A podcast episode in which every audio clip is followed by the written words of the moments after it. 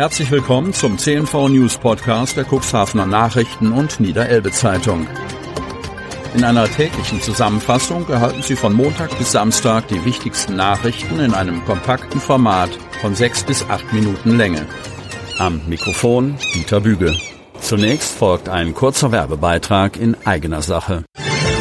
Unternehmen haben die Möglichkeit, ihre Produkte oder Dienstleistungen in unserem täglichen News-Podcast per Werbespot mit einer Laufzeit von sechs Tagen zu präsentieren.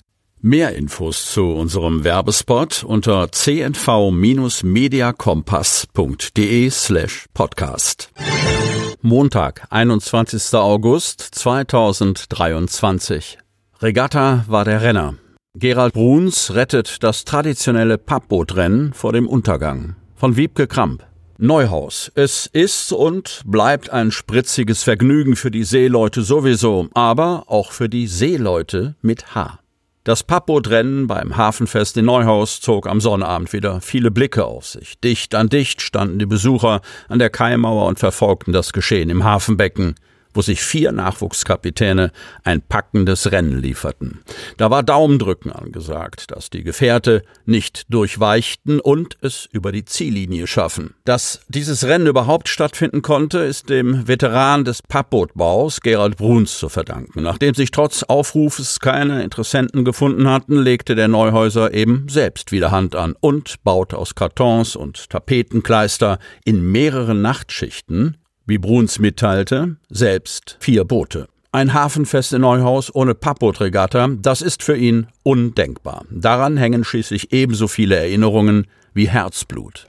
Das Pappotrennen ist und bleibt die Hauptattraktion des Hafenfestes, konstatierte Lars Konert vom Verein Bunter Flecken Neuhaus. Er und Gerald Bruns versprachen, dass diese Tradition im nächsten Jahr wieder richtig aufleben soll. Man solle beispielsweise rechtzeitig Schulen ansprechen, um sie für das Pappbootbauprojekt zu begeistern. Gerald Bruns sicherte zu, dass er mit Rat und Tat Unterstützung leisten werde. Insgesamt war das Hafenfest eine rundum gelungene und besucherstarke Veranstaltung.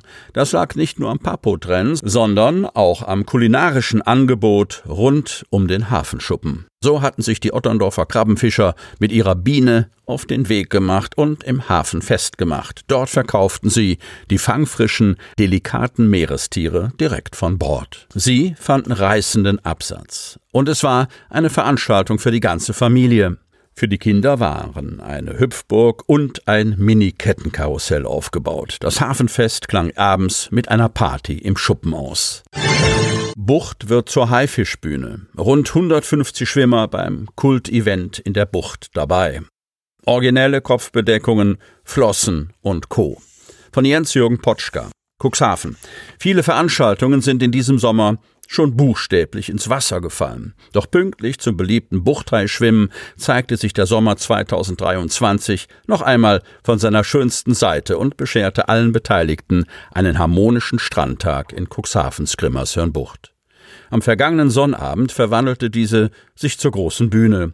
Und das kann durchaus wörtlich genommen werden, denn wenn die Buchthaie sich im Bojenbad versammeln, dann ist vor dem Gang ins Wasser das große Schaulaufen auf dem Gründeich, und auf der Promenade angesagt. Unter den Blicken vieler Schaulustiger zeigten die Haie ihre originellen Kopfbedeckungen, Flossen und Co.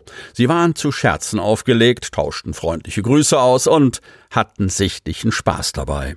Schon ab 14 Uhr präsentierte Manfred Frank mit Kapitänsmütze und gestreiften Badeanzug den namensgebenden Hai, den er auf einem roten Bollerwagen durch die Bucht zog. In diesem Jahr haben ihn die Kinder der Gruppe Buchtkieker vom Paritätischen gebaut, die in der ehemaligen Grimmershörn-Kaserne ihr Domizil haben. Zeitgleich lief die Anmeldung für das Schwimmevent. Im Kassenbereich ertönte Akkordeonmusik und alle der rund 150 Teilnehmerinnen und Teilnehmer erhielten eine Dose Buchthai in Tomatencreme.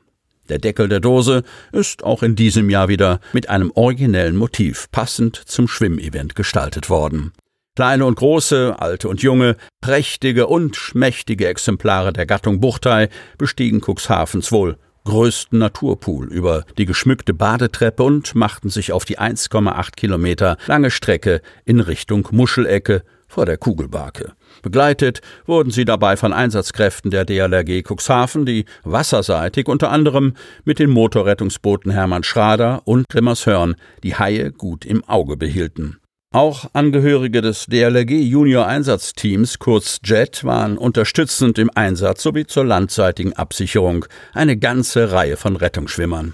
Manche Schwimmer, die regelmäßig trainieren, schaffen die Strecke in nur 18 Minuten. Andere lassen sich gern etwas mehr Zeit, denn beim Buchthai-Schwimmen stehen eindeutig Spaß und Freude am gemeinsamen Bad an erster Stelle. Dabei sein ist eben alles. Einige Haie ließen sich von Land aus von ihren Teams begleiten und anfeuern. Die Angehörigen oder Freunde wanderten oder radelten mit frischen Handtüchern und Zeug zum Wechseln ausgestattet über die Promenade direkt zum Ziel.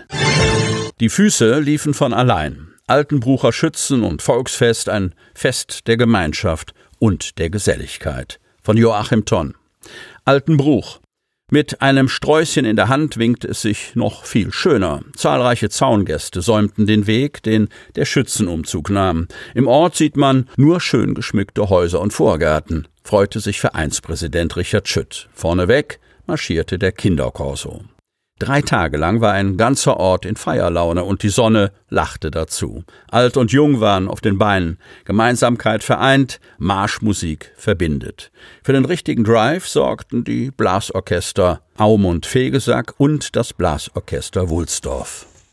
Nach dem Empfang der Schützen am Samstag durch den stellvertretenden Ortsbürgermeister Peter Altenburg im Altenbrucher Rathaus, dem Einholen aller Majestäten an der Villa Geben und der Kranzniederlegung am Ehrenmal wurde das Schützen- und Volksfest mit der vereinseigenen 85 mm Salutkanone durch drei Kanonschüsse feierlich eröffnet. Beide Tage gab's Jubel und Trubel für die Bürger auf dem Schützenplatz. Das Kettenkarussell drehte sich ohne Unterlass. Let's go Party hieß es am Samstagabend beim Festball mit der Tanz- und Stimmungsband Blue Sky. Sie hörten den Podcast der CNV Medien. Redaktionsleitung Ulrich Rode. Produktion Win Marketing. Agentur für Audioproduktion und WhatsApp Marketing.